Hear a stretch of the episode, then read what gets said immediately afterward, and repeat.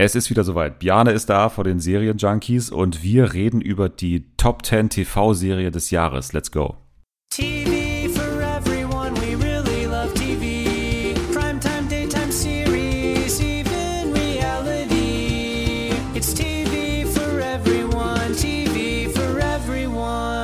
Ja, einen wunderschönen guten Tag. Ihr hört's wahrscheinlich an unseren Stimmen gleich, wenn ihr uns beide hört, dass wir natürlich noch nicht Weihnachten hinter uns haben. Wir nehmen auf vor Weihnachten. Dennoch euch erstmal eine schöne Zeit zwischen den Jahren. Ich hoffe, ihr hattet schöne Weihnachten, schöne Feiertage, was auch immer ihr feiert. Trotzdem haben wir noch mal ein kleines Goodie für euch zwischen den Jahren, nämlich unsere alljährliche Tradition, die Top 10 TV-Serien des Jahres zu bestimmen. Und dafür ist auch wie jedes Jahr der Weihnachtsmann heute leicht verspätet wieder da aus Wien, heute aber in seiner Heimat. Hier ist Bjane. Hallo, grüß dich. Ich bin immer noch, mein Kopf raucht gerade immer noch, weil ich versuche zu überlegen, wann wir jetzt eigentlich genau sind. Irgendwo zwischen den Jahren in dieser unbestimmten Zeit. Das ist eine Zeit, wo man eigentlich selten viel macht. Deswegen dürfen wir die HörerInnen heute nicht überfordern. Wir, wir versuchen schnell und zielgerichtet heute durchzugehen. Ja, passt. Aber wie war dein Jahr? Trotzdem noch mal ganz kurz. Was, was war das für ein Bjane-Jahr? War, glaube ich, ein gutes Bjane-Jahr. Stabiles Jahr. Was gibt's Neues? Äh, es gibt was Neues bei dir. Es gibt einen Podcast. Sankt so, Podcast. Ja, ja. genau. Sankt Podcast Highlights der Heiligen. Ein erzchristlicher Podcast für strenggläubige Menschen.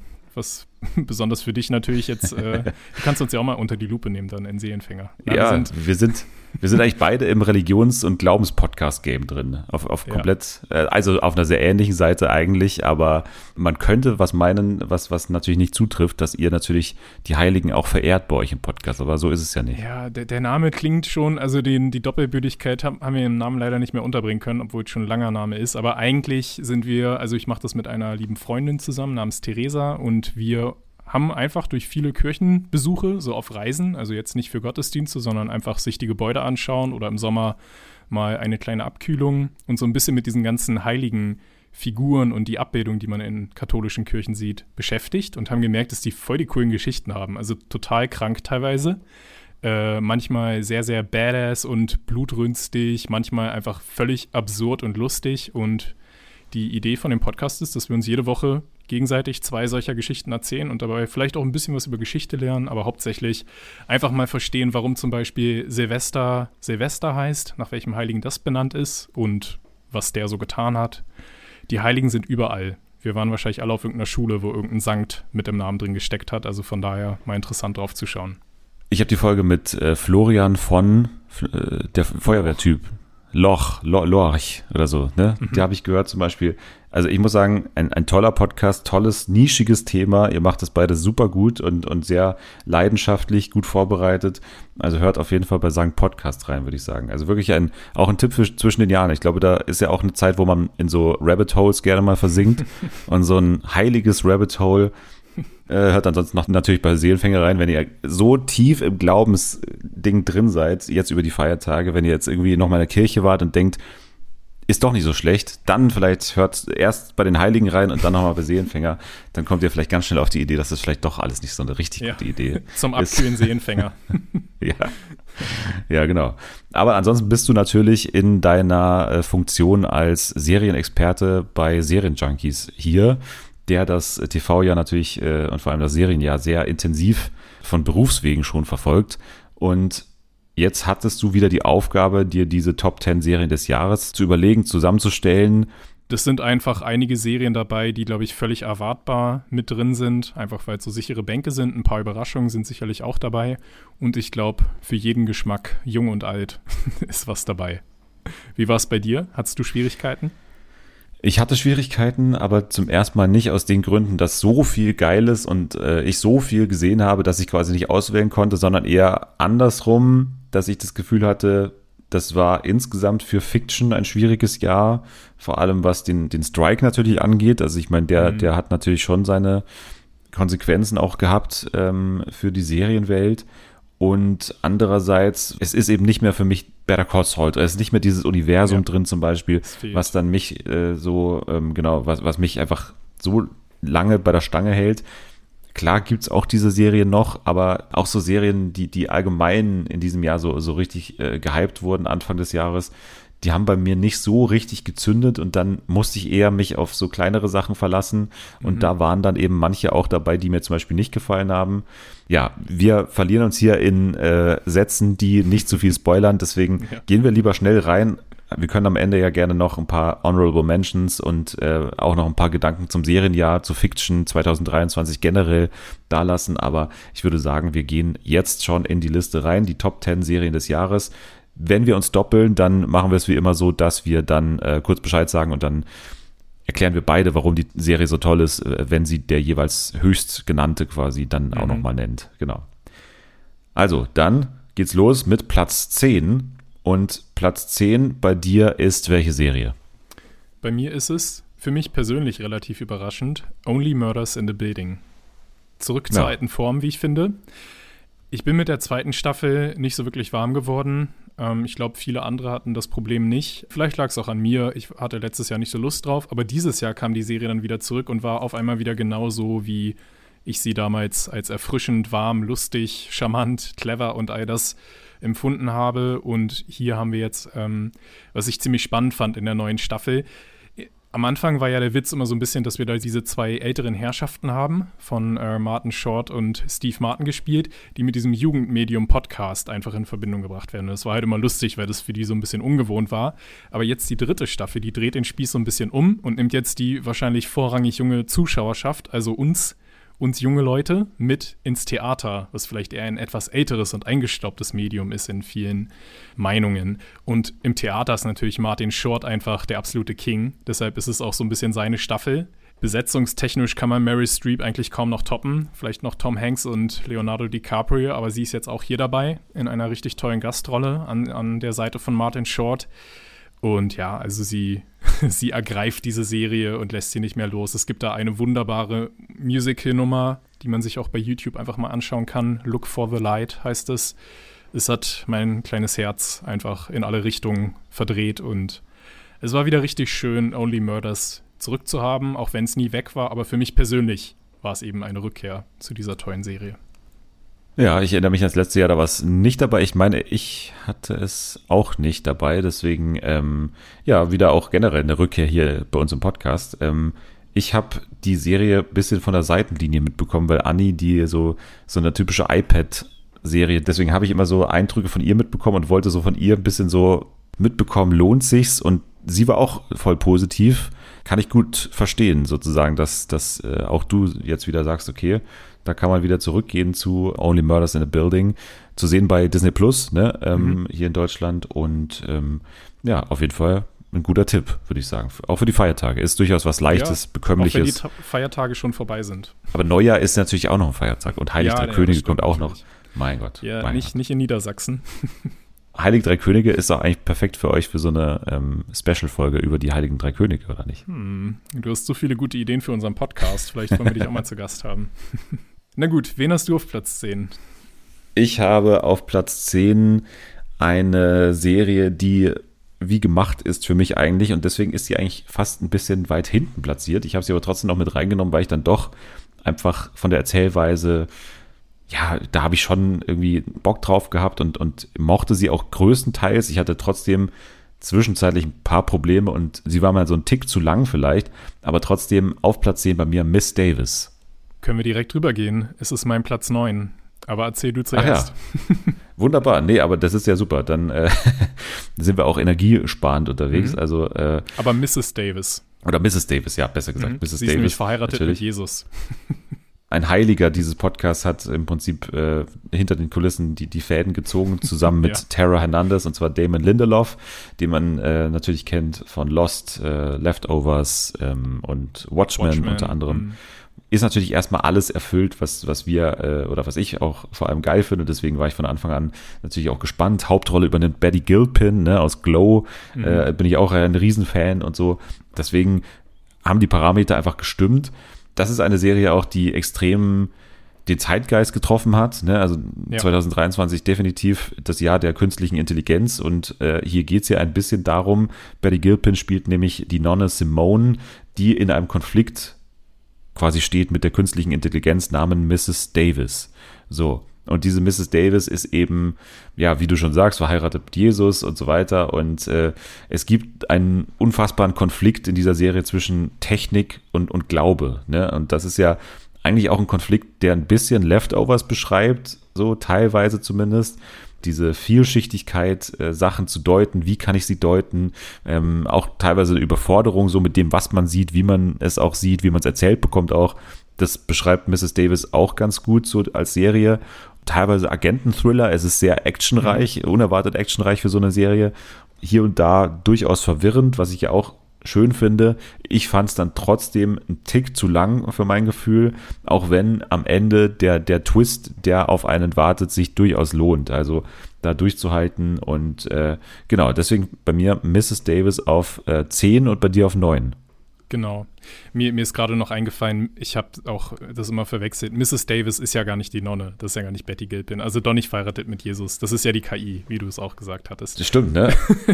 es ist nur so verwirrend, weil man sieht immer das Gesicht von Betty Gilpin und darüber ja. steht Mrs. Davis. Naja.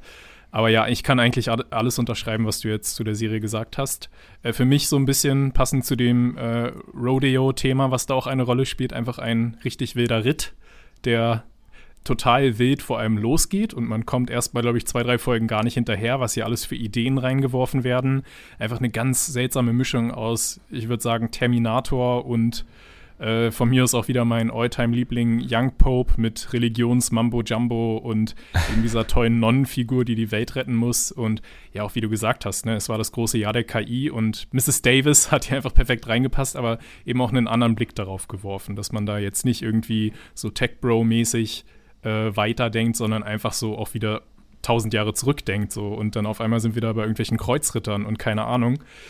Diese gesamte verrückte Mischung, die vielleicht nicht ganz perfekt aufgegangen ist, aber einfach immer sehr unterhaltsam war, die findet sich auch schon in den besagten Serienmachern wieder. Wir haben einfach Damon Lindelof als wirklich einen der ganz großen, der dann mit einer Big Bang Theory Autorin zusammenarbeitet. Ja. Allein das ist ja schon irgendwie, wo man so sagt, okay, das will ich sehen. das klingt interessant. Und interessant war es auf jeden Fall. Es war nicht ganz rund, aber es wäre für mich auch einfach nicht möglich gewesen, diese Serie, diesen Versuch nicht mit auf die Liste zu nehmen. Deswegen absolut verdient auf 10 und 9 bei uns. Dann hattest du ja quasi jetzt Platz 9 genannt. Dann wäre ich mit Platz 9 dran. Und ich bin gespannt, ob du das hast. Ich habe auf Platz 9 Pokerface. Habe ich höher. Also Hast du höher, sehr gut. Halte okay. ich zurück. Dann halte ich mich noch zurück und wir gehen direkt auf Platz 8. Da habe ich das Format Jury Duty. Okay, das habe ich nicht, deswegen leg los. Ja, Jury Duty. Ähm, hm, wie beschreibt man das? Erstmal muss man, glaube ich, Leuten sagen, was ein Amazon Freebie ist. Das ist nämlich die Plattform, wo man es schauen kann. Es ist auch eine Unterabteilung von Amazon Prime die aber so funktioniert, dass man sie nicht abonnieren muss, sondern man schaut da Werbung und muss sich extrem nervige Jingles anschauen.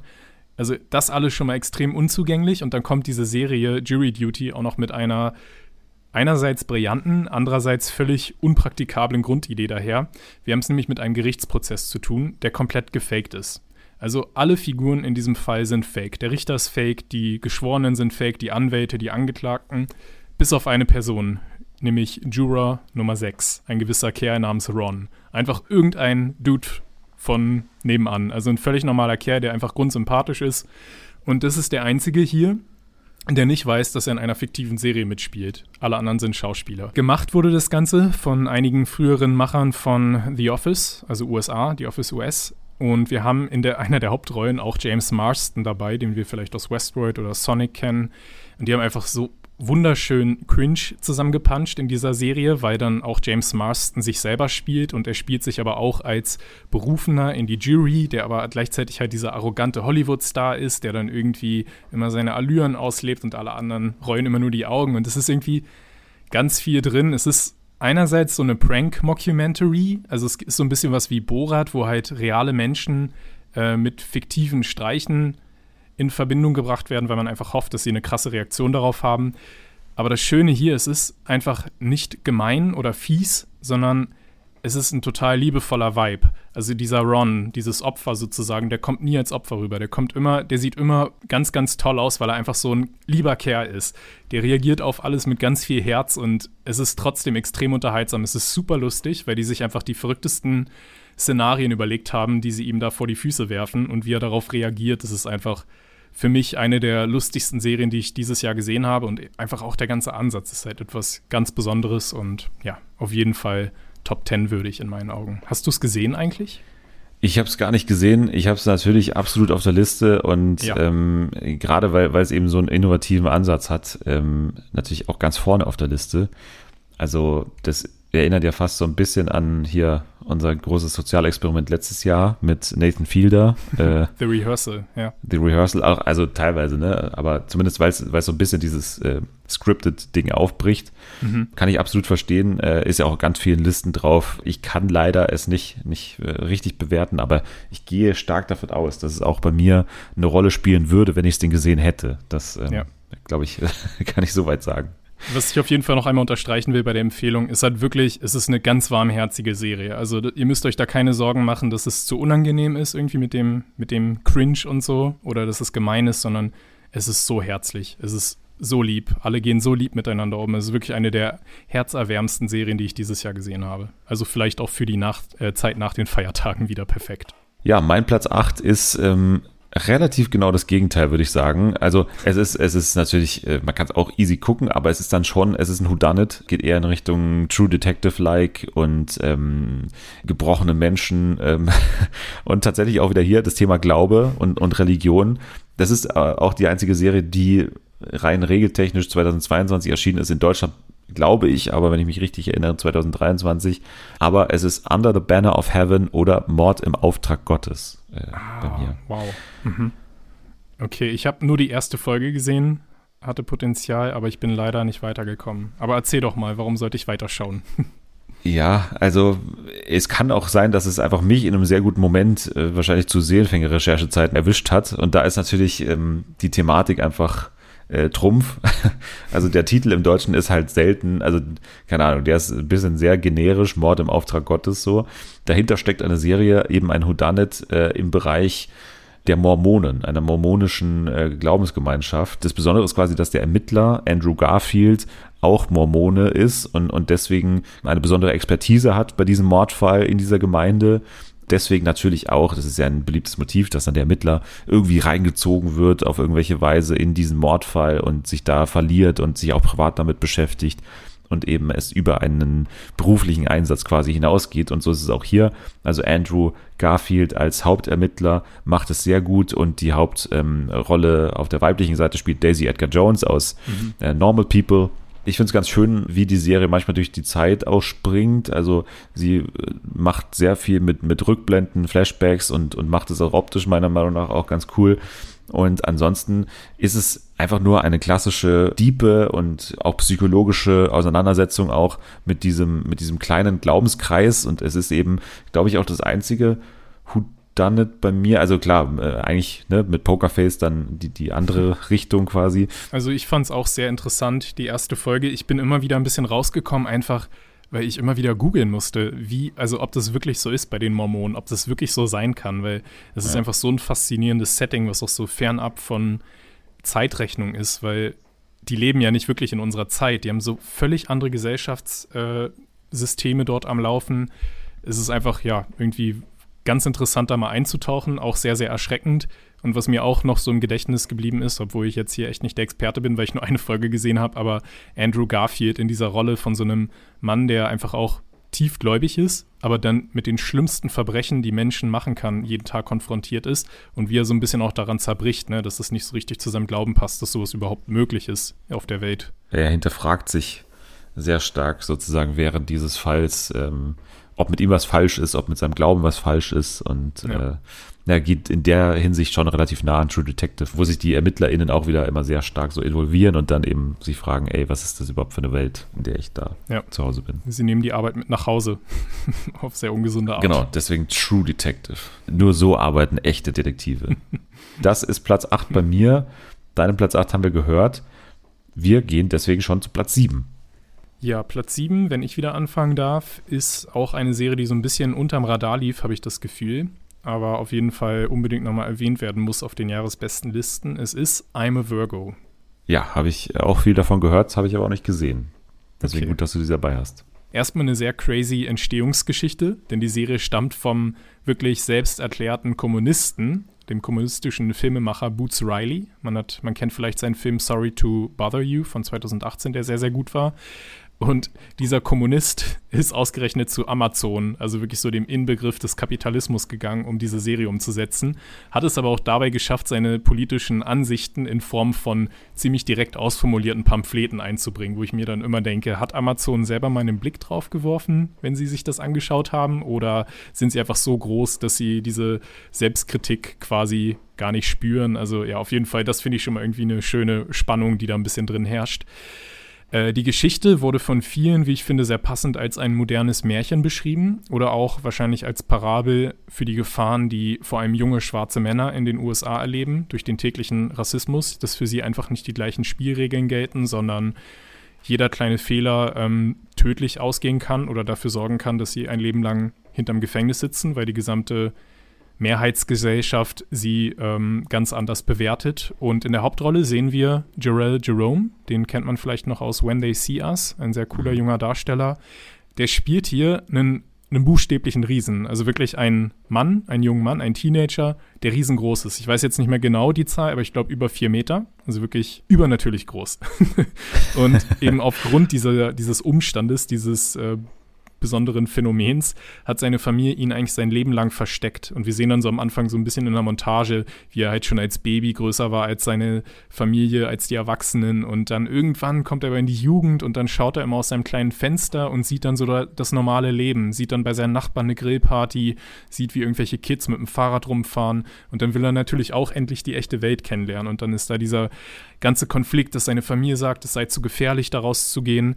Denn sobald er dort eben rausgeht, wird es Leute geben, die versuchen, seine Besonderheit auszubeuten, die ihn vielleicht in den Zirkus stecken oder irgendwas oder noch Schlimmeres oder ihn als Soldat missbrauchen wollen. Verschiedenste Gefahren drohen dort. Das Ganze ist dann auch ziemlich cool bereichert mit so einer Superhelden-Thematik. Es gibt dort eine Art von Robocop-Schurken, der gespielt wird von Walton Goggins von Justified. Sehr, sehr interessanter Charakter auch. Auch sehr over the top gespielt, also so ultra böse. Und ansonsten, ja, die Serie lebt von diesen übertriebenen Momenten, aber andererseits vor allem auch sehr von diesen Coming-of-Age-Szenen, wenn dann unser Held einfach wirklich das erste Mal auch mit Gleichaltrigen abhängt und die ihn einfach total cool finden. So, weil wer kann schon mit einem 4-Meter-Dude im Cabrio dann abends über einen McDonalds-Parkplatz fahren? Das ist dann halt schon dann, ja, fällt man halt auf. Und es ist eine Serie, die so, also die macht sehr viel Spaß, aber hat auch sehr viele interessante, wichtige Dinge zu sagen und eines der Highlights für mich dieses Jahr. I'm a Virgo. Das klingt sehr gut. Das klingt auch sehr ungewöhnlich. So, ja, absolut. Also nicht nur von der Entstehungsgeschichte, sondern auch von den Bildern, die man sieht und so. Ja, sehr interessant. I'm a Virgo gibt es bei Amazon Prime zu sehen, ne? Immer noch. Genau, ich glaube, noch haben sie nicht gemerkt, dass die Serie eigentlich gegen Amazon gerichtet ist. Jeff Bezos hat es noch nicht gesehen. Bei mir auf Platz 7, ich wette, da doppeln wir uns.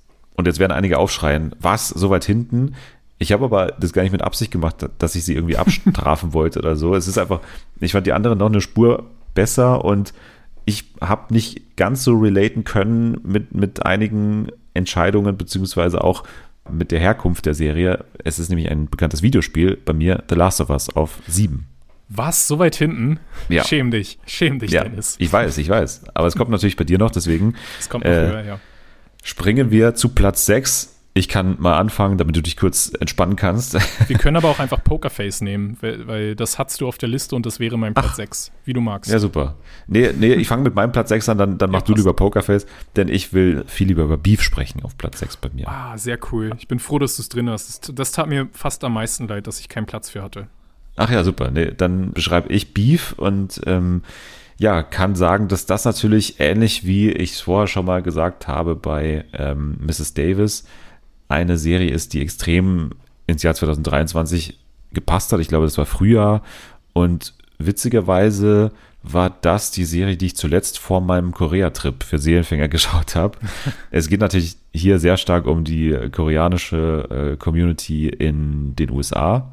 Vom Grund auf ist es eine super relatable Serie. Ne? Also sie startet mit einer Szene auf einem Parkplatz, fahren so fast ineinander rein und er ist eben super sauer auf sie und äh, beziehungsweise, nee, sie ist sauer auf ihn, ne? Sie sind beide wen? sauer. Sie sind beide sauer. Es gibt eine Verfolgungsjagd und was dann passiert, ist einfach ein und deswegen mochte ich es vielleicht auch so, diese Storytelling-Mechanik, die auch äh, Breaking Bad oder Better Call Saul machen, also quasi sich in jedem Moment fragen, okay, was passiert dann? Was passiert dann? Was mhm. passiert dann? Also dieses ja, minutiöse Erzählen von, von äh, ja, Handlungen und deren Konsequenzen vor allem. Also was passiert als nächstes? Was, und was würde dann passieren? Und das steigert sich dann so von relatable zu einem unfassbaren Feuerwerk an, an Konsequenzen, die daraus resultieren. Also es geht dann irgendwann so ins Unrealistische, ist aber völlig wurscht natürlich, weil einem diese beiden Menschen so viel Spaß machen. Also Stephen Yoon und Ali Wong in den Hauptrollen, sehr präsente Hauptrollen, gewissermaßen vergleichbar mit Killing Eve, äh, so auf eine Art, ja, ne? weil, weil mhm.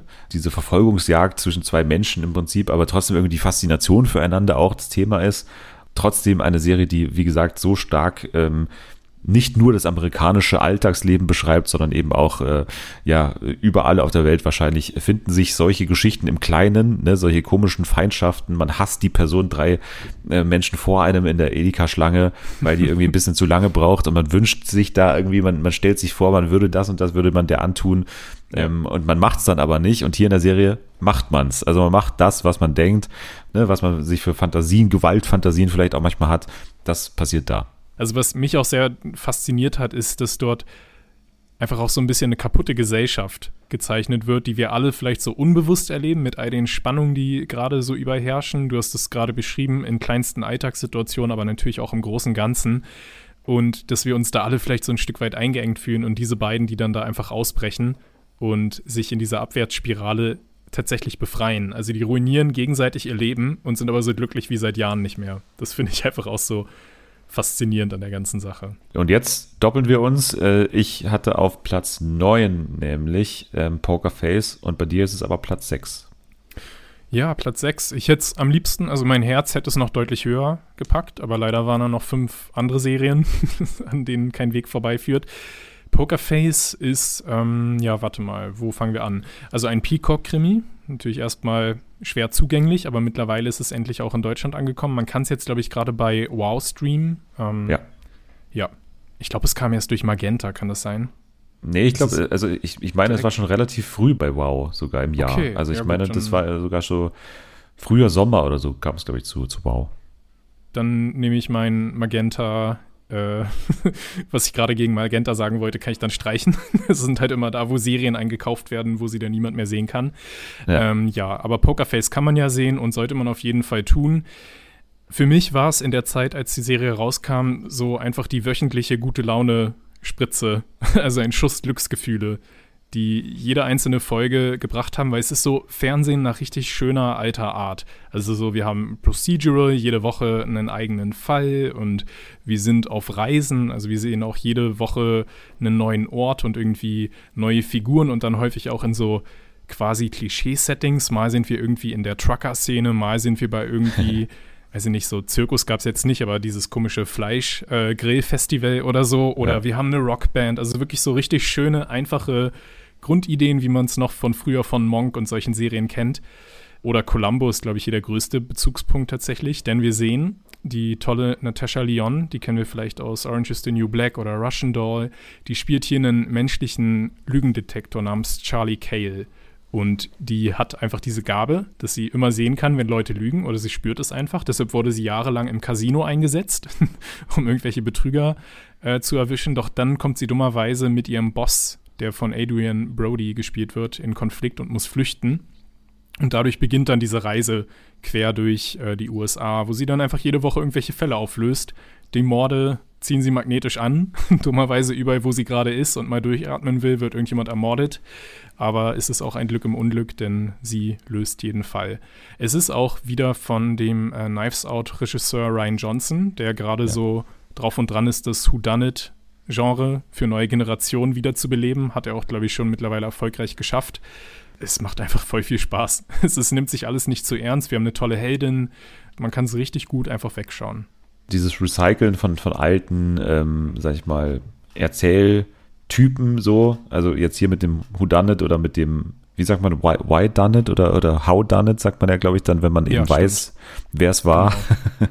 ah, ja, genau. stimmt, das ist ein why done it, ja. Äh, oder, ja, ja. ja. Mhm. aber trotzdem eben oldschool, wie du schon sagst, Columbo-like und, und auch, finde ich, von der, von der Kameraarbeit und so zurückhaltend. Und das ist irgendwie auch mal ganz schön. Also vielleicht ist das so ein Trend in diesem Jahr auch ein bisschen gewesen, dass man ja sich auch wieder ein bisschen besinnt auf das, was eigentlich schon ja, so ein bisschen altbacken galt. Ich meine, wenn man dran denkt, was Vince Gilligan gerade zum Beispiel bastelt da anscheinend, ähm, mhm. das klingt ja irgendwie auch so alles so ein bisschen oldschool und man will wieder eine echte Heldin so haben und nicht mehr eben dieses, dieses Anti-Helden-Ding ist irgendwie so ein bisschen vorbei und deswegen, also klar ist, ist Natascha Leon hier auch äh, hat auch ihre Ecken und Kanten, ne, wie, wie jede gute Figur, aber trotzdem geht es ja hier viel stärker um ein, ein Schwarz-Weiß, als es andere Serien, wie zum Beispiel Under the Banner of Heaven oder sowas, auch wollen. Ja. So.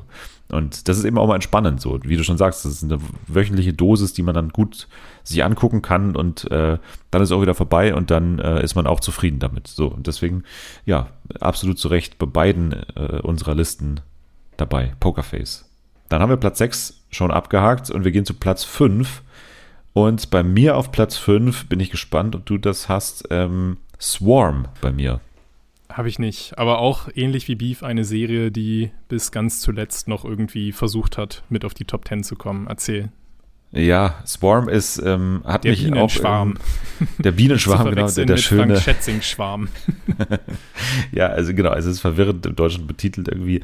Wahrscheinlich auch im Englischen ist auch Swarm, weiß nicht, ob das so ein cooler Titel war, um, um möglichst viel Aufmerksamkeit darauf zu ziehen. Aber es ist ja, wenn man dann eben weiß, um was es geht, eigentlich ein guter Titel, weil es geht eben nicht nur, und deswegen hat mich auch der Titel gewundert, also sie hatten es lieber Schwarm genannt, weil tatsächlich geht es ja auch um einen, so, so eine Art Crush, den die Hauptfigur hat, nämlich gespielt von Dominic Fishback, ja, auf einen Popstar, so im Prinzip. Wie heißt sie? Niger. Ne? Niger ja. ist äh, sozusagen, und das hat man dann mittlerweile dann auch irgendwann gecheckt, äh, also auf wen es quasi eine, eine Referenz ist, nämlich auf Beyoncé.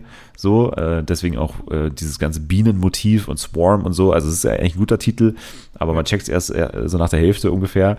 Also sie hat einen krassen Crush oder eine krasse Besessenheit, äh, diese junge Frau Dominic Fishback, mit einem Popstar und diese Besessenheit ähm, nimmt dann irgendwann eine, eine dunkle Wendung, denn sie treibt es mit dieser Besessenheit sehr weit sozusagen. Und es ist auch ein bisschen so eine, so eine Satire auf äh, so ja, Fangirling oder Fanboying, mhm. ne? also dieses, dieses Online-Communities zu spammen und, und dieses, dieses, diese toxische Fankultur auch manchmal.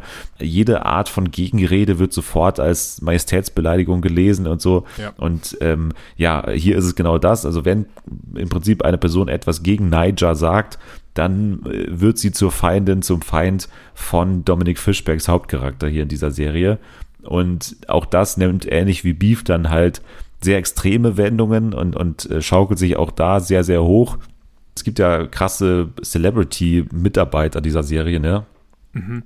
Also ich glaube, Malia Obama hat mitgeschrieben, oder es war so, sie war, glaube ich, im, im Writers Room auf jeden Fall dabei, hat, glaube ich, so eine Folge mal co-geschrieben oder sowas. Und vor der Kamera natürlich auch vor allem mit, mit Billie Eilish zum Beispiel. Ich ja. glaube auch die Cousine oder die Schwester von Michael Jackson, also spielt da auch mit irgendwie. Echt? Oder irgendwie sowas. Ja, und, und eben Billie Eilish hat eine, eine Folge, in der sie mich nicht abgelenkt hat. Und das fand ich schon cool. Das war auch so eine, wieder mal hier das Thema Sekt, so eine sektenartige Folge. Ähm, auch eine schöne Bottle-Episode eigentlich, weil, weil sie da eben die Hauptfigur in so eine, ja, in so eine komische weibliche Sekte gerät und sich dann da auch wieder rausbefreien muss. Ähm, es ist eine sehr ländliche Serie, schöne Bilder und ähm, wie gesagt eine ganz eigene Atmosphäre durch dieses Bienenmotiv immer. Man hört auch immer wieder dieses Summen und so. Und ja, ähm, ja ich, ich weiß jetzt noch genau, wie ich mich da gefühlt habe, was es für eine Atmosphäre war in der Serie. Und deswegen Swarm bei mir auf 5. Es ist sehr verstörend, ja. Es hat mich so ein bisschen an Bones and All auch erinnert, an den Film ja. vom letzten Jahr. Und äh, Donald Glover, ne? Ich weiß nicht. Donald Glover, genau, ja. ja. Ja. Also der von Atlanta auch. Bei dir auf Platz 5? Bei mir auf Platz 5 ist vielleicht das sonderbarste Format, das ich in meiner Liste habe. Und ich muss ehrlich sagen, ich habe da vielleicht ein bisschen die Regeln gebrochen, weil ich habe erst sieben von zehn Folgen tatsächlich gesehen. Also ich weiß noch nicht, ob auf den letzten Metern ich das noch bereuen werde, weil es komplett schief geht, aber ich bin mir jetzt eigentlich schon sicher, dass es für mindestens Platz 5 reichen wird. Es ist die Serie The Curse bei Showtime. Hast du die? Ich habe sie nicht. Ich habe sie nicht. Okay. Ich habe sie nicht. Man kann sie hierzulande auch bei Paramount Plus schauen. Ungewöhnlicherweise auch recht zeitnah. Ungewöhnlich sage ich deshalb, weil es ist das neue wie sagt man, Geisteskind von dem sehr verstörenden Geist Nathan Fieders. Wir haben ihn vorhin schon einmal erwähnt ja. für The Rehearsal. Ja, Nathan Fielder ist ein spezieller Kerl. Seine Serien sind, ich habe irgendwo die wunderschöne Beschreibung gelesen, er versucht eigentlich aktiv einen davon abzuhalten, weiterzuschauen. Das scheint so seine Hauptmission zu sein, aber am Ende überwiegt immer die Faszination für das, was er dort eigentlich veranstaltet. Und hier ist es bei The Curse auch so. Ich würde sagen, es ist bisher sein düsterstes Format tatsächlich. Man könnte es, es hat manchmal richtige Horror-Vibes irgendwie, weil es einfach so, nicht so ganz ungut so durch Mark und Bein geht, so die ganze Atmosphäre auch und die Figuren sind alle ganz, ganz ungut einfach auch. Und natürlich der Cringe ist bei Nathan Fielder immer auch ein, ein großer Star. Ich bin schon ein bisschen am Rumschwafeln, weil ich weiß gar nicht genau, wie ich das eigentlich beschreiben soll, was das hier ist. Ich, ich habe einfach gesagt, es ist ein TV-Experiment und dabei würde ich auch bleiben. Es geht im Prinzip um Reality-Fernsehen, was ja auch für dich sehr spannend ja. sein sollte dann. Äh, Nathan Fielder hat irgendwie es geschafft, dass die Oscar-Preisträgerin Emma Stone, die gerade jede Rolle haben könnte, mitspielt in dieser kleinen Showtime-Serie, die äh, in der jüngsten Folge nur noch von 15.000 Menschen in den USA live geschaut wurde. Das habe ich seit Jahren nicht erlebt, dass eine Serie so wenig ähm, Zuschauerschaft hat. Die haben eben auch alle verloren über die Wochen, weil es einfach so unzugänglich ist. Ich mache gerade einen sehr schlechten Job darin, die Serie zu verkaufen. nee, aber nein, aber das klingt wie ein, wie ein absoluter Geheimtipp, der, der, der geheimste Geheimtipp der Welt. Ähm, Nathan Fielder und Emma Stone spielen dort eine Art Ehepaar. Ich sage eine Art, weil die beiden gewolltermaßen, würde ich es mal so auslegen, überhaupt keine Chemie miteinander haben. Es ist völlig unauthentisch, dass die ein Ehepaar sind. Und tatsächlich sind sie das Ehepaar auch in der meisten Zeit eigentlich nur vor der Kamera. Denn sie moderieren so eine Art Zuhause im Glück-Sendung, also so eine äh, Sendung, wo Häuser renoviert werden. Hier mit dem besonderen Twist, dass es um Nachhaltigkeit geht und sie bauen so Häuser, die komplett klimaneutral sind. Und vor allem Emma Stones Charakter ist da halt auch ein bisschen aktivistisch unterwegs. Die hat halt ganz hehre Ziele, wie man die Umwelt retten kann. Aber gleichzeitig übersieht sie immer völlig, dass sie selber das absolute Nepo-Baby ist. Also sie kommt aus einer sehr reichen Familie, die auch ihre ganze Sendung irgendwo finanziert. Und sie unterhält sich dann in einer Community, wo sie das eben alles aufbauen, immer wieder mit Latino oder Latinx-People, die völlig andere Probleme haben als das, was sie ihnen da erzählt. Irgendwie, ja, ihr braucht die und die Anlage, weil die ist so und so viel Prozent effektiver und die überlegen halt nur, dass sie, weiß ich nicht, in einem Monat noch die Miete zahlen können. Das sind so völlig unterschiedliche Probleme und sie glaubt aber, sie wäre da die große Helferin, so ein bisschen White Savior-mäßig dann auch wieder. Es wird vor allem auch ein ungutes Licht darauf geworfen, wie solche Sendungen, wo Menschen angeblich geholfen wird, funktionieren. Wir haben da auch einen sehr, sehr spannenden Charakter gespielt von Benny Safdie, von den Safdie Brothers. Ähm, kennt man ja für Uncut Jams oder Good Times vielleicht. Äh, Good Time, glaube ich, ja. Äh, der spielt einen Produzenten, der wirklich bis ans Limit geht, der so die übelsten Klischees über Reality-TV dann auch repliziert, dass er dann zum Beispiel irgendwelchen alten Damen mit Wasserflaschen so Tränen ins Gesicht macht, damit es einfach noch besser zu verkaufen ist, die Emotionen. Hast du es gesehen? Kannst du mir ein bisschen Ich habe es nicht vielleicht? gesehen. Ich habe es nicht okay. gesehen und, und bin natürlich, ich hänge an deinen Lippen und, und ja. hänge vor allem an dem Problem, dass es bei Paramount Plus läuft. Aber ähm, nein, es ist absolut up my alley und es ist natürlich diese Faszination von Nathan Fielder für Reality TV. Ja. Also ich meine, ähm, das war ja auch schon seine, seine letzte Serie, die wir hier letztes Jahr hatten. Genau ich bin genauso wie er fasziniert quasi von dieser, man nennt es ja manchmal auch Hyper-Reality oder dieses, also es ist eben ja nicht die Realität, die man in Reality-Formaten sieht, sondern es ist natürlich die Realität durch ein Glas gesehen quasi, also wie, genau. wie in so einer Glaskugel, wie in so einer Schneekugel und deswegen ist diese, also finde ich auch deswegen Reality so spannend eben zu sehen im Fernsehen, weil natürlich man, man die, die Realität multipliziert mal tausend so sieht. Und ich glaube, genau dieser, dieser Spannungswert, irgendwie, den sieht er eben auch. Und deswegen bin ich sehr gespannt, das zu gucken. Ähm, ja. Aber leider kann ich dir jetzt noch nicht helfen, sondern muss okay. ich da alleine äh, durch ähm, ich, manövrieren ich muss mir noch ein bisschen weiterkämpfen, weil das, was du gerade beschrieben hast, da würde ich noch dazu sagen, das Besondere durch Nathan Fieder ist eben auch, der bringt noch eine weitere Ebene mit rein, was das ganze Thema Reality und auch realistisch sein angeht. Denn eines seiner Hauptthemen ist ja, dass er immer in diesem Charakter bleibt. Also auch in Interviews ist er immer Nathan Fielder. Er ist immer dieser sozial überforderte Mensch, der irgendwie mit allem normalen menschlichen Verhalten fremdet, der absolut keinen Humor zu haben scheint und es trotzdem immer wieder probiert, der wirklich seine Witze am, am Reißbrett schreibt und, und sich dann irgendwelche müden Lacher dafür holt. Sich vorzustellen, dass der einfach findet, dass so eine künstliche Realität das Realste ist, was er überhaupt erreichen kann, passt bei dieser Serie einfach so gut, dass er dann wirklich, also das ist einfach hier auch ein ganz großer Punkt, dass er einfach auch so, äh, sozial ähm, Probleme hat und versucht charismatischer vor der Kamera zu werden. Und ich finde es besonders schön, dass er sich eben Emma Stone an seine Seite geholt hat, die ja wirklich so eine der großen Schauspielerinnen mit Ausstrahlung ist, dass er einfach sich selber im Kontrast noch ein bisschen blasser aussehen lässt. Ihr habt gemerkt, ich habe mich sehr schwer getan, es zu beschreiben. Ich kann nur sagen, wenn ihr mit Nathan Fielder was anfangen könnt, äh, müsst ihr es sowieso schauen. Wer mit Nathan Fielder nichts anfangen kann oder auch noch nie von ihm gehört hat, sollte sowieso ganz, ganz klein anfangen und vielleicht erstmal ein paar Sachen bei YouTube von ihm anschauen, ähm, so ein bisschen reinzukommen, weil das ist sein härtestes Werk bisher aber für mich einfach auch das Faszinierendste. Und ich fühle mich die meiste Zeit, wenn ich schaue, sehr unwohl. Es ist so ein bisschen wie ein Unfall, wo man nicht wegschauen kann. Aber gleichzeitig ist es auch nicht wie bei The Idol zum Beispiel ein unfreiwilliger Unfall, wo man auch nicht unbedingt wegschauen konnte, weil es so unangenehm war, sondern ist es hier wirklich alles durchkalkuliert. Nathan Fieder, hat man das Gefühl, weiß ganz genau, was er will. Und die Frage ist, warum er das will, warum das seine Realität ist, die er hier auf die Bildschirme bringen will und warum vor allem Showtime ihm Geld gegeben hat, das zu tun. Das ist das größte Mysterium von dem Ganzen. Um in dieser Weil, Liste vorzukommen. Ja. Ich glaube schon. Weil, weil da kann man sich eigentlich mittlerweile sicher sein, dass einer von uns sie draufpacken wird. Also ähm, ja, schaut rein. The Curse bei Paramount Plus. Ich meine, Paramount Plus hat auch einiges an Reality und ich glaube, dein bestes Verkaufsargument war, es geht um Reality TV. Deswegen, ähm, ja, vor allem bei den HörerInnen dieses Podcasts, bist du da offene Türen eingerannt, auf jeden Fall. Ja, das war bei dir Platz 5, ne? Genau. Ja, dann gehen wir jetzt zu Platz 4 und ich leg wieder los mit einer Serie, die zumindest im letzten Jahr ähm, haben wir auch drüber diskutiert. Ich packe sie hier immer wieder rein, weil ich sie immer noch geil finde und jetzt auch in der letzten Staffel geil fand. Du bist, oder zumindest hast du letztes Jahr gesagt, dass du ähm, damit nie so richtig warm geworden bist. Ich weiß nicht, ob da nochmal das große Comeback kam bei dir bei Barry. Na, leider nicht. Leider nicht, leider nicht. Irgendwann in zehn Jahren werde ich es nachholen und dann allen erzählen, oh mein Gott, ich habe von Barry gehört, das ist so gut. Nein, aber es muss ja nicht für alles für jeden sein, aber es ist äh, lustigerweise auch hier wieder hier passend, weil in der letzten Staffel, ja, gibt es auch hier Meta-Momente. Gerade das absolute Finale ist durchaus ein, ein Moment, wo ähm, Bill Hader und Alec Burke, äh, die die Serie ja äh, co äh, gemacht haben, sehr stark auf die Metaebene gehen und sehr stark sich fragen, wie ist die Verbindung zwischen Kriminalität in der Realität und unsere Faszination mit, mit Crime und, und True Crime und allem Möglichen und äh, der, der Filmwelt und so. Und äh, ja, ich meine, das ist hier eine Serie über einen ähm, Mörder, Auftragskiller, Barry Bergman. Und der will ja jetzt Schauspieler werden eigentlich. Das ist ja seit Staffel 1 das Thema, dass ein Killer eigentlich Schauspieler werden will. Also im Prinzip Breaking Bad in die andere Richtung.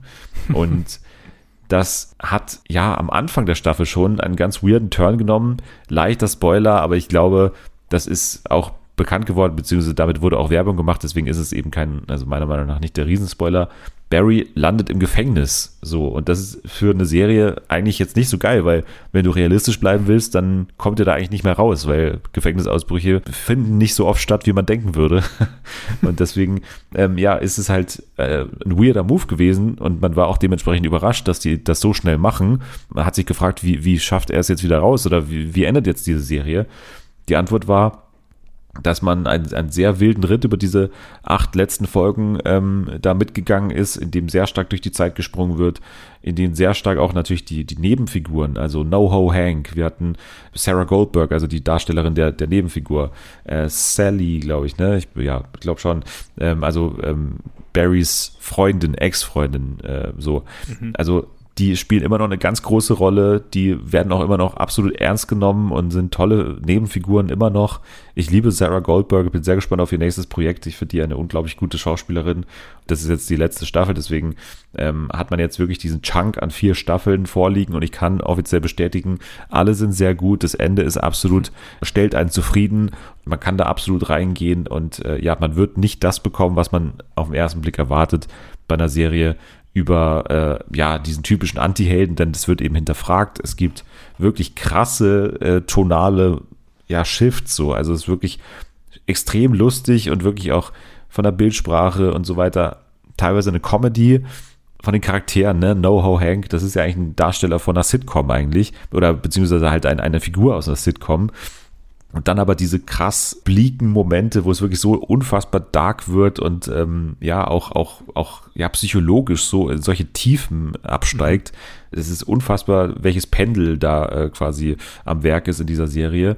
Und ja, ich hatte letztes Jahr schon hier die, äh, also ganz besonders nochmal darauf hingewiesen, auf diese Ver Verfolgungsjagd, ne? Also was da auch äh, filmmacherisch auch getan wird, so ähm, ist schon auch immer wieder krass. Barry, äh, Darsteller, ähm, Bill Hader ist ja derjenige, der auch äh, teilweise hinter den Kulissen dann auch ähm, inszeniert. Und ähm, ja, auch das ist äh, einfach eine total kreative Leistung, die man, oder die ich auf jeden Fall mit, mit Platz 4 immer wieder gerne würdige, weil, wie gesagt, auch nochmal ein Goodbye-Platz für Barry ja. ähm, haben sie absolut, absolut stark gemacht und stark zu Ende gebracht. Klingt sehr gut, ja. Ja, dann äh, gehen wir schon aufs Podium, ne? Also wir gehen jetzt, oder, oder, nee, ich bin immer durcheinander. Platz 4. Ich habe noch einen Platz 4.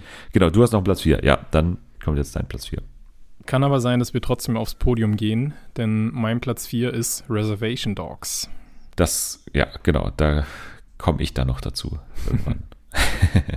Deswegen gehen wir aufs Podium und dann beginnen wir aber mit deinem Platz 3. Mein Platz 3, und ich glaube, wir werden wieder springen, ist The Bear. Oh ja, da sind wir uns einig. Mein Platz 3 ist auch The Bear. Ja, perfekt. Dann leg los. Es ist mittlerweile irgendwie auch auf Partys, glaube ich, so die schicke Standardantwort geworden, was so gerade die beste Serie ist. Aber ich glaube, Staffel 2 hat halt wirklich nochmal unterstrichen, warum das jetzt so Konsens geworden ist bei uns. Ganz viele reden natürlich vor allem über die große Weihnachtsfolge Fishes mit dem vielleicht besten Gaststar-Cast den wir ja, seit vielen Jahren gesehen haben. Ich will jetzt gar keine Überraschung verraten. Natürlich wissen es die meisten eh schon, aber ich selber hatte irgendwie das große Glück, dass ich es ungespoilert äh, erleben konnte und mir da mehrfach die Augen gerieben habe, ob ich gerade richtig sehe, wer da jetzt alles auf einmal noch auftaucht in der Familie. Total verrückt einfach und boah, einfach so eine starke Episode. Vielleicht die stärkste Episode des Jahres, unabhängig davon, dass es jetzt nur Platz 3 ist. Aber für mich persönlich war die Staffel auch eine, in der vor allem Cousin Richie zum MVP wurde. Der hat nämlich eine wunderschöne Entwicklung hingelegt, mitsamt Taylor Swift, äh, Auto, Gesangsnummern und allem. Und also ich finde, in seinem Charakter sieht man auch die Gesamtentwicklung der Staffel am besten. Staffel 1 war ja sehr laut und aggressiv, alle haben sich gegenseitig angeschrien und Staffel 2 natürlich auch noch viel Spannung und so. Aber ich habe das Gefühl, es ist ein bisschen harmonischer geworden, weil die ganzen Leute rund um Kami jetzt alle für dasselbe Ziel kämpfen mehr so Hand in Hand arbeiten, auch weil sie dieses neue Restaurant aufbauen wollen. Und dementsprechend, ich weiß gar nicht mehr aus, ob ich das aus der Schulzeit habe oder aus dem Studium, aber es gab diese vier Phasen von Teambildung mit dem Forming, Storming, Norming und Performing. und Staffel 1 war halt wirklich ein Sturm. Und in Staffel 2 sehen wir jetzt langsam, wie sich da so die Dinge auch normen. Und das finde ich einfach auch für eine Serie allgemein eine logische nächste Schrittfolge, dass wir am Anfang alles kennengelernt haben, alles war durcheinander und laut und so langsam kommt da eine Art von Betrieb rein, der das Ganze irgendwie auch nochmal auf ein neues Level hebt und ja, es war einfach eine richtig starke Staffel und ich freue mich schon sehr auf Staffel 3. Ich hätte nicht gedacht, dass sie Staffel 1 nochmal toppen können, weil nach diesem Überraschungserfolg, wo ja wirklich auch alle von Anfang an voll an Bord waren, hätte es ja eigentlich nur runtergehen können. Aber irgendwie haben sie es geschafft, dass es nicht nach unten gegangen ist in der Staffel 2 ist auch deswegen so schwer, weil du eben meistens diese Eskalation aus Staffel 1 mit der irgendwie umgehen musst. Ne? Also das zu schaffen, trotzdem noch eine normalisierte ähm, Staffel dann hier abzuliefern, so, in der es dann auch um so Sachen geht wie Kami bekommt ein Love Interest, so. Das war eine sehr schön geschriebene Romanze zum Beispiel, finde ich auch. Also ja. da, da waren so einzelne Dialogszenen dabei, wo ich wirklich sage, das ist super realitätsgetreu geschrieben und man konnte sich da wirklich gut reinversetzen. Zu dem, was in der Küche passiert, muss man nicht mehr viel sagen. Diese Stärke konnten sie sich wirklich gut behalten. Also absolut bewundernswert, wie die das geschafft haben. The Bear, King of the Kitchen wie es bei Disney Plus ja. heißt. ja. ja, ich meine, man wird vergeblich nach Bären suchen, ähnlich wie bei Seven vs. Wild Staffel 3. Ja. Ja. Dann kommen wir schon, weil wir jetzt beide eben ein, eine Doppelplatzierung hatten, zu Platz 2. Jetzt kommen wir zu deinem Platz 4, glaube ich, ja. bei mir zumindest. Es ist Reservation Dogs bei mir auf Platz 2. Rest Dogs for Life. Rest Dogs for Life, ja, auf jeden Fall. Ähm, es ist die letzte Staffel, wie wir jetzt wissen, von Reservation Dogs äh, gewesen. Es war ein kurzer, aber ein sehr schöner Ausflug nach, äh, wo sind sie? In Oklahoma, ne? Ja. Also es geht immer noch um eine Reservation, also einen Lebensraum für indigene Menschen in den USA. Es ist immer noch dieser Mikrokosmos, der absolut faszinierend ist. Es ist immer noch diese Coming-of-Age-Geschichte, die weitererzählt wird. Und es geht um alles. Ne? Also es geht wirklich, das ist eben so schön, weil es einfach ein, so eine Slice-of-Life-Geschichte ist, die theoretisch in jeder Folge du kannst so überrascht werden von dieser Serie, worum es diesmal wieder geht. Es nimmt manchmal ja. übernatürliche Anmutungen. Es hat diesen Generationenkonflikt auch immer auf eine Art, weil es eben diese Coming-of-Age-Geschichte ist zwischen Eltern und, und, und Kindern, aber auch zwischen den, den Großeltern und Eltern dann wieder und so und Großeltern und Kindern, also diese drei Generationen. Ich habe sehr viel gelacht schon mit dieser Serie, habe auch schon äh, Tränen in den Augen gehabt immer wieder, weil natürlich, das ist ja in Staffel 1 auch ein bisschen das Ding gewesen, eigentlich der Startschuss des Ganzen ist ein Selbstmord innerhalb von dieser Gemeinde unter den Jugendlichen. Unfassbar hohe Selbstmordrate unter äh, indigenen Menschen in den USA. Und äh, diese darunterliegende Realität, also was dahinter steckt, hinter dieser Coming-of-Age-Serie, ist natürlich unfassbar ja. bitter so und das scheint auch immer wieder durch und dann wird es immer, ja, sehr, sehr besonders, wenn diese Momente so durchschimmern. Es ist für mich aber auch immer eine Gleichzeitigkeit von Trostlosigkeit der Umwelt und gleichzeitig so, es klingt ein bisschen pathetisch, aber das Licht der Freundschaft und der Liebe. Mhm. Es ist einfach immer genau das. Sie leben einfach in sehr, sehr schwierigen Umständen mit ganz vielen Ungerechtigkeiten, die seit Jahrhunderten gegen diese Community gehen. Und trotzdem haben wir dann einfach diese Gruppe von Freunden, die sich durch diesen ganzen Mist durchhelfen, manchmal natürlich auch streiten, mal mit den Eltern hadern, aber dann auch als nächstes total große Durchbrüche mit denen haben, wo man dann einfach ja auch selber eigentlich mitweinen möchte.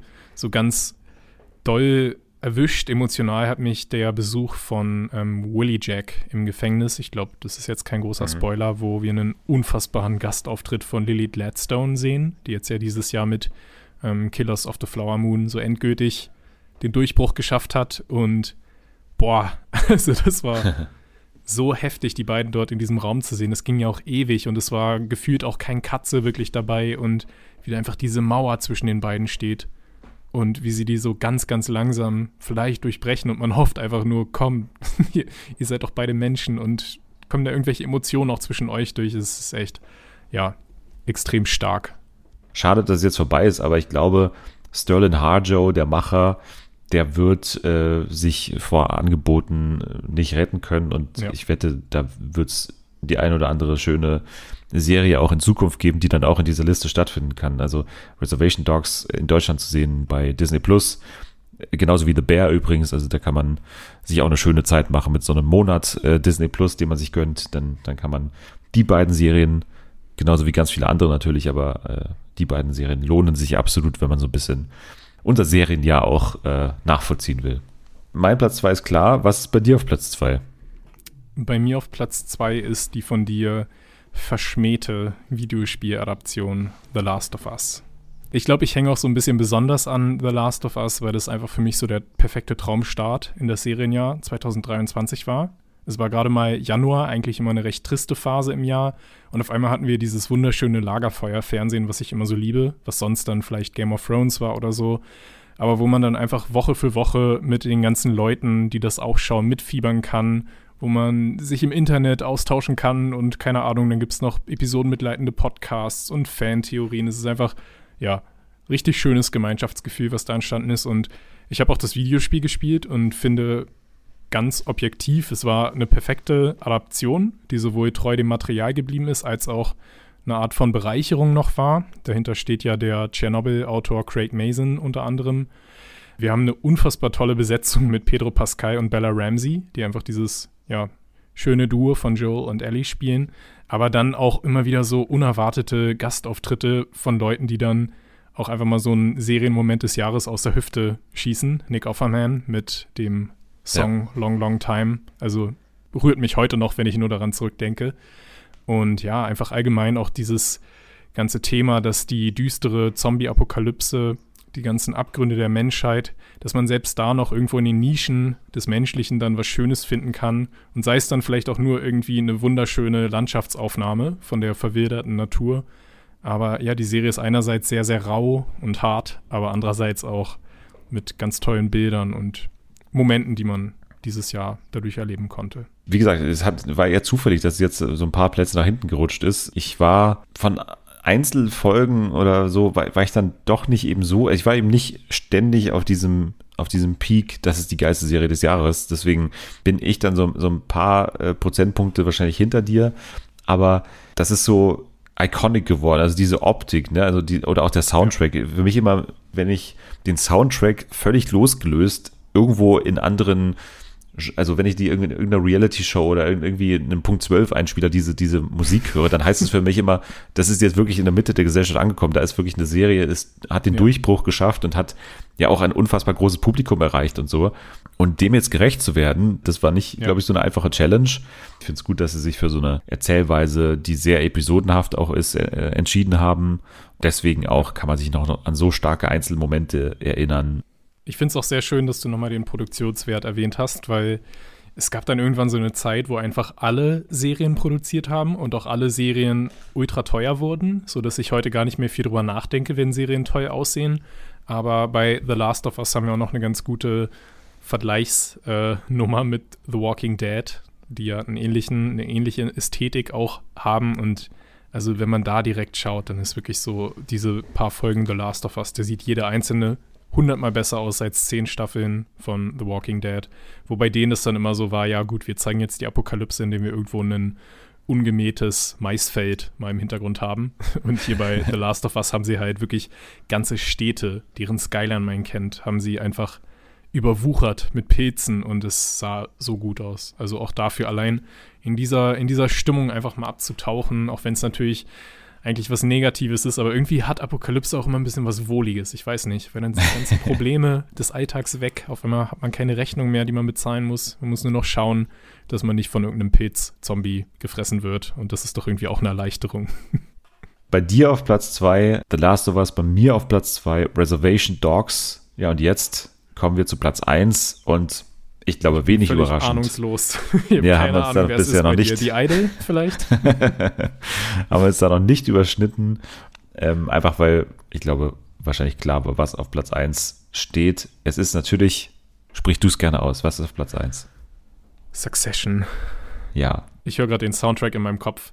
Vor allem nachdem du auch erwähnt hast, dass die Serien in der Mitte der Gesellschaft angekommen sind, wenn die Soundtracks in irgendwelchen Sendungen auftauchen. Ja. Ich habe neulich irgendeine so ARD-Doku gesehen über die deutschen Superreichen und sie haben wirklich in hm. jeder, in jedem zweiten Schnitt haben sie einfach den äh, Succession-Soundtrack drin gehabt. Das war irgendwie ganz skurril. Weil hierzulande ist Succession nach wie vor nicht so groß, ne? Also Zumindest ist so mein Gefühl. Ja, ja, ich habe ich hab auch das Gefühl, das ist so eine Serie, wo viele sagen, ja, ich warte da irgendwie, bis es fertig ist und, und dann schaue ich rein. Also zumindest habe ich das in den letzten Jahren öfter mal gehört.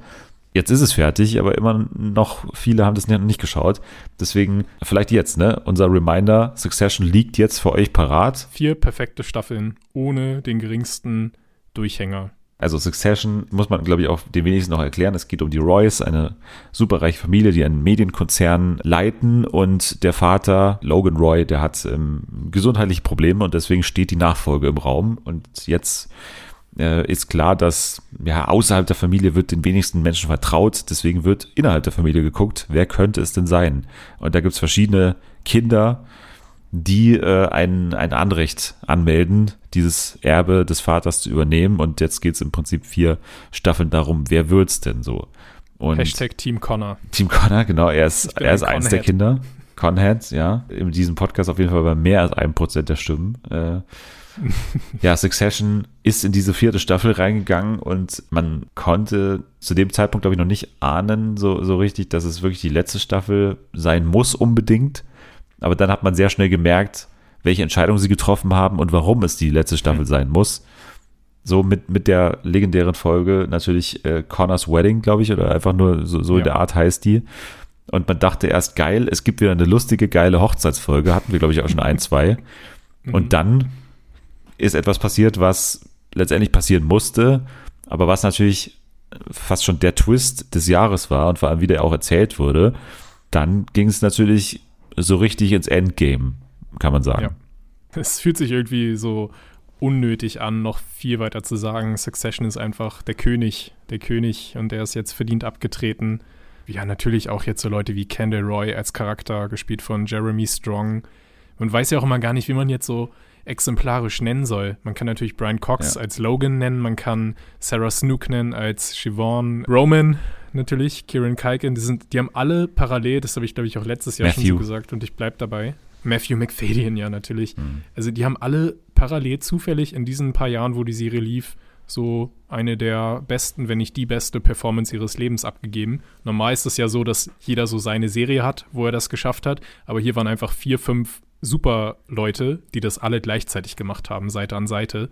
Also die Serie ist einfach so reich beschenkt mit unfassbaren Schauspielern, sowieso die Dialoge nach wie vor für mich das Beste, was es im US-Fernsehen gibt. Da kann höchstens noch The Bear ein Wörtchen mitreden, aber auch da würde ich dann am Ende, glaube ich, eher zu Succession tendieren.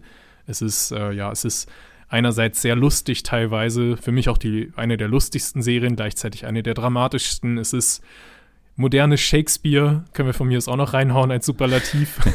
Wenn Shakespeare noch leben würde, hätte er wahrscheinlich im Writers Room von Succession gesessen. Es ist einfach eine der besten Serien der letzten fünf Jahre ich glaube, dass es halt einerseits an den SchauspielerInnen liegt, andererseits an den Dialogen, die aber manchmal gar nicht so sehr festgeschrieben sind. Ne? Also die lassen denen ja sehr viel Spielraum zu improvisieren. Es gibt bei TikTok manchmal so, so geile Zusammenschnitte, ähm, wo man das echte Skript sieht und dann aber die echte Szene mhm. drüber gelegt und man sieht, wie weit es voneinander abweicht teilweise. Ne? Im Drehbuch steht dann da irgendwie drin, steht da ein Wort drin und dann liest du das und dann könntest du nicht im geringsten da erkennen, dass da eine Pointe drin steckt in diesem Wort. Ja. Aber die Art und Weise, wie das dann irgendwie Cousin Greg rüberbringt, das ist dann eben die Pointe und das ist eben Beweis dafür, wie stark einfach äh, ja Darsteller getrieben diese Serie halt ist, ne? Also und deswegen natürlich auch das Directing natürlich umso umso wichtiger wird, weil irgendjemand den Leuten ja auch sagen muss, was sie tun sollen oder wie sie es am besten tun sollen. Und ja, das ist einfach ein krasses Teamwork, damit das am Ende dabei rauskommt. Auch diese Kamerazooms und so weiter, das, das trägt ja alles dazu bei, dass man ja. immer in dieser Stimmung ist. Das ist irgendwie so beobachtend oder das ist irgendwie so eine Art Dokumentations-Vibes hat es ja manchmal auch so, wenn man dann an diese äh, Folge mit dem Wahlkampf zum Beispiel denkt, ne? also die, die mhm. große Roman-Wahlkampf-Folge, äh, tolle Momente wieder drin gehabt und ähm, ja, eh, also für mich gab es da gar keinen Weg dran vorbei in diesem Jahr. Also das war gar keine Frage, was auf Nummer eins steht. Ja, die letzte Staffel, die dann auch noch so stark zu Ende ging, auch für mich zufriedenstellend zu Ende ging, obwohl nicht alle gestorben sind. Spoiler, es sind nicht alle tot. Tatsächlich könnte die Story auch weitergehen. So, aber man, man weiß einfach, alle sind jetzt an so einem, an so einem Place, man hat echt keine offenen Fragen mehr. Und das ist für mich dann echt ja. eine hohe Kunst. Es war auch alles folgerichtig irgendwie. Also es war bis zum letzten Moment super spannend, was jetzt, wer zum Beispiel auch der neue CEO wird. Aber ja. ja, im Endeffekt hat es dann rückblickend so, hat man sich gedacht, ja, eigentlich muss das eh immer so kommen. Und das ist dann irgendwie auch einfach so organisch, dass es gepasst hat. Und auch nochmal vielleicht eine Nummer größer gedacht, Succession ist halt neben diesem tollen Familiendrama einfach auch eine unfassbar kluge Medienanalyse oder Politik, also es wurde ja auch immer politischer dann gegen Ende, einfach so, die so ganz am Puls von dem ist, was hier eigentlich gerade los ist in unserer Gesellschaft oder in dem Fall in der amerikanischen Gesellschaft, wie das Land so polarisieren konnte, wie das alles so kam, warum wir jetzt an dem Punkt sind, wo wir sind, wo wir alles Gefühl haben, irgendwas geht da gerade kaputt. Und ja, die, die Royce waren es, die haben es gemacht. Also Succession bei uns auf 1. Ich würde sagen, wir lesen einmal noch ganz kurz unsere fertigen Listen vor. Ich beginne ja. mal. 10 Mrs. Davis, 9 Pokerface, 8 Under the Banner of Heaven, Mord im Auftrag Gottes, 7 The Last of Us, 6 Beef, 5 Swarm, 4 Barry, 3 The Bear, 2 Reservation Dogs. Und 1 Succession. Bei mir war es Nummer 10 Only Murders in the Building, Nummer 9 Mrs. Davis, Nummer 8 Jury Duty, Nummer 7 I'm a Virgo, Nummer 6 Pokerface, Nummer 5 The Curse, Nummer 4 Reservation Dogs, Nummer 3 The Bear, King of the Kitchen, Nummer 2 The Last of Us und Nummer 1 Succession. Gerade im, im, im Spitzentrio waren wir uns da echt sehr einig. Ja. Wenn ich jetzt so also ein bisschen im Rückblick oder so fazitmäßig gucke, dann muss ich schon sagen, dass für mich so die also die absolute Überraschung, ich habe natürlich auch deutlich weniger gesehen in diesem Jahr und vor allem auch im Vergleich zu dir, dass so eine Überraschung vielleicht auch hätte sein können, I'm a Virgo oder sowas, ne, womit man jetzt gar nicht gerechnet hätte. Ich habe ein bisschen danach gesucht, muss aber auch sagen, dass es bei mir eben daran lag, dass ähm, bei mir Fiction in diesem Jahr eben so eine, so eine leichte Krise hatte. was mhm. bestimmt an, meinem, an meiner Zeitplanung und sowas äh, gelegen hat, so einfach war sehr viel los. Und dann muss man schon immer sicher sein, wenn man eben dazu noch so einen hohen äh, Reality-Wert hat, den man auch, auf den man kommen muss, ähm, dann, dann muss man manchmal gucken, wie, wie die Zeit so äh, ausfällt. Also ich habe mich das halt gefragt, weil es halt auch viele in meinem Umfeld so berichten, dass gerade durch den Streik schon so ein bisschen, weil es so eine leichte Pause gab an, an neuen Inhalten irgendwie, ähm, dass Fiction in so einer leichten Krise gesteckt hat oder immer noch steckt und so eine leichte Müdigkeit da war. Hast du die irgendwie auch gefühlt oder allein schon von, von Berufswegen nicht? Ich glaube tatsächlich, was den Streik angeht, da werden wir die Auswirkungen erst noch spüren. Ja. Ich glaube, so ab der Mitte des nächsten Jahres, weil dann ist eben der Content, der sonst in der Zeit geschrieben oder gedreht worden wäre, wäre dann wahrscheinlich so auf dem Programmplan. Aber jetzt sind wir noch ganz gut ausgerüstet, auch wenn ich so auf die Neustarts noch im Frühjahr schaue, 2024, da ist schon noch alles ziemlich gut bestückt. Und ansonsten, die wirklichen Ausfälle waren ja eigentlich auch eher im Network-Bereich. Und ich glaube, da schauen wir jetzt beide nicht wirklich viel rein ob es wirklich so eine Art Ermüdung gab. Ja, gut, Ermüdung, genau wie du gesagt hast, ist bei mir schwer, weil es, es geht nicht darum, wie, wie viel Lust ich habe. Ich schaue einfach durch meinen Beruf jeden Tag Serien und mal äh, passt es dann besser für mich, dass es mir mehr Spaß macht, mal weniger, aber ich schaue so oder so und ich kann jetzt eigentlich kein wirkliches Serienjahr in den letzten Jahren nennen, was ich besonders schwach fand, weil es gab immer irgendwo, und wenn es dann wirklich nur so ein Fokus auf so ein, zwei große Sachen ist, dass wir halt dieses Jahr wieder Succession und Rest Dogs und sowas hatten und The Bear, äh, das kann ja schon kein schlechtes Serienjahr mehr sein und das Jahr davor Better Call Saul, es können ja auch so einzelne sein, die dann eben den Gesamteindruck so stärken. Ich fand, dieses Jahr waren viele so interessante Serien, wo man jetzt vielleicht nicht vollends euphorisch sein kann, weil es dann doch Schwächen gab, aber die trotzdem einfach super spannend waren. Sowas wie Beef zum Beispiel, wo einfach es ist total sehenswert. Es war jetzt nicht bis ins Ende perfekt durchgeplant oder Mrs. Davis, aber es war so ganz viel drin und ja, da waren so ganz viele Serien, die so auf einem Niveau gespielt haben, würde ich sagen sehr timely Serie, ne? Also dieses, diese mhm. Zeitgeist wurde sehr gut getroffen, haben, haben wir jetzt auch ein, zwei Mal äh, oder zwei, dreimal vielleicht sogar gesagt. Dieses, äh, was du gerade auch bei Succession meintest, dieses, wie, wie kommen wir eigentlich an diesem Punkt äh, gerade, also wie sind wir da angekommen? So. Mhm. Dass man irgendwie so eine Zukunftsangst hat, woher kommt die, wer, wer hat damit zu tun, wer löst die aus und warum sind wir so genervt, wie bei Beef zum Beispiel, ne? Ähm, teilweise absurde Lösungen gefunden. Bei Mrs. Davis zum Beispiel. The Last of Us macht es dann natürlich super plakativ, äh, was so viele Ängste vielleicht auch ausdrückt. Am Ende ist es ein Serienjahr gewesen, was sich sehr stark, glaube ich, mit der Aktualität beschäftigt hat. Also Swarm zum Beispiel ja auch. The Curse macht es dann zum Beispiel ähm, nochmal anders und, und geht dann auf äh, unseren Medienkonsum zum Beispiel ein wir haben, glaube ich, das Jahr 2023 in diesem Serienjahr 2023 sehr stark drin. So würde ich nur hm, kurz noch stimmt, sagen. Stimmt, ja. Das ist ein guter Punkt, ja. Gibt es auch bei dir irgendwelche Honorable Mentions, wo du jetzt wirklich traurig bist? Ähm, weil ich hätte, ich hätte eine Serie, wo ich nicht wirklich traurig bin, weil ich sie am Ende nicht gut genug fand, einfach. Aber sie mhm. war sehr interessant und, und äh, hat viele Boxen getickt, aber sie war einfach von der Qualität her meiner Meinung nach so ein bisschen zu arzi-fazi und zwar ähm, Dead Ringers. Ah ja, doch. Hätte ich als Honorable Mention hauptsächlich, weil wir, wir haben zwei äh, Rachel Weißes da drin. Also ja. das reicht mir als Verkaufsargument. Sonst noch was?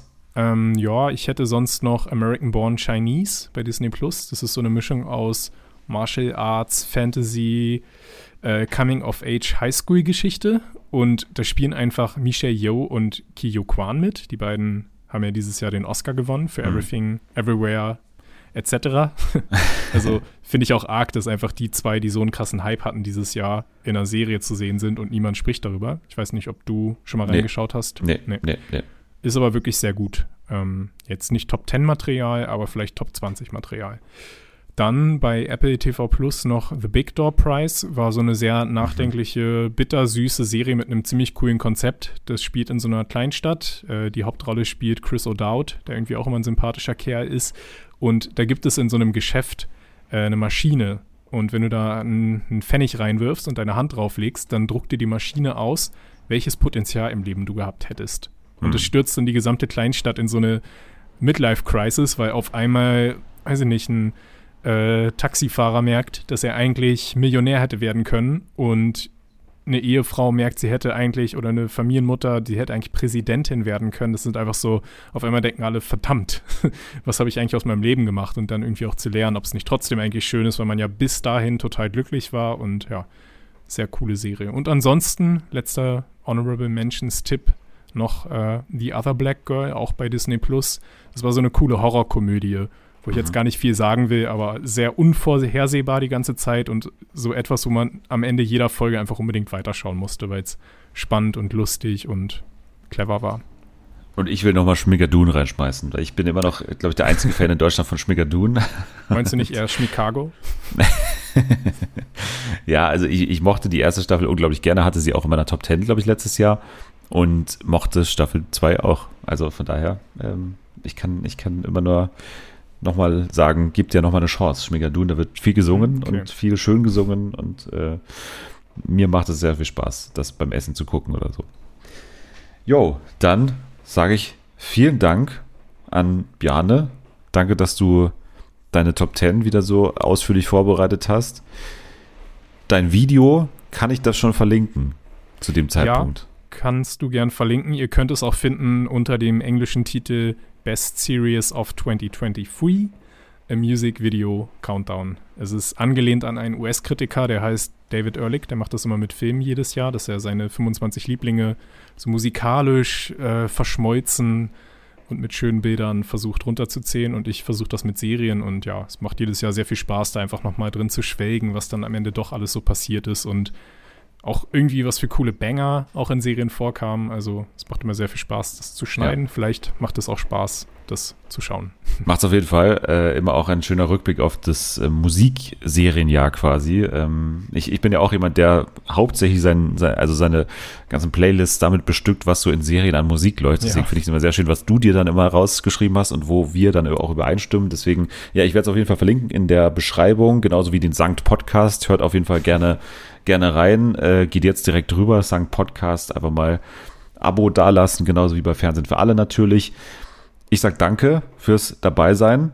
Ich danke dir, dass wir die Tradition fortgesetzt haben. Ja, haben wir dann auch auf den, letzten, auf den letzten Meter noch hingekriegt, auf jeden Fall. Ja. Äh, sehr schön. Nächste Woche, ähm, dann im neuen Jahr 2024, kommen wir dann zurück in Sachen Trash-TV mit dem Forsthaus Rampensau natürlich. Da ähm, bin ich ja voll des Lobes und da müssen wir auf jeden Fall reingehen. Und außerdem, nächste Woche ist Vorbereitungszeit fürs Dschungelcamp. Natürlich, wir, wir gehen voll rein und äh, machen hoffentlich eine deepere Cast-Analyse. Hoffentlich sind dann schon ein paar mehr Leute bekannt. Und wir gehen auch in die Vorbereitung für unser Promi-Patenprogramm. Also könnt ihr gespannt sein. Nächste Woche dann schon in der ersten Januarwoche sind wir auf jeden Fall wieder da. Und jetzt könnt ihr erstmal abschalten. Wir müssen jetzt erstmal ähm, zum King of the Kitchen werden. Bestimmt. Ja. Und Bleigießen oder was? Guten Bestimmt. Rutsch. Bis dann. Ciao. Ciao, ciao.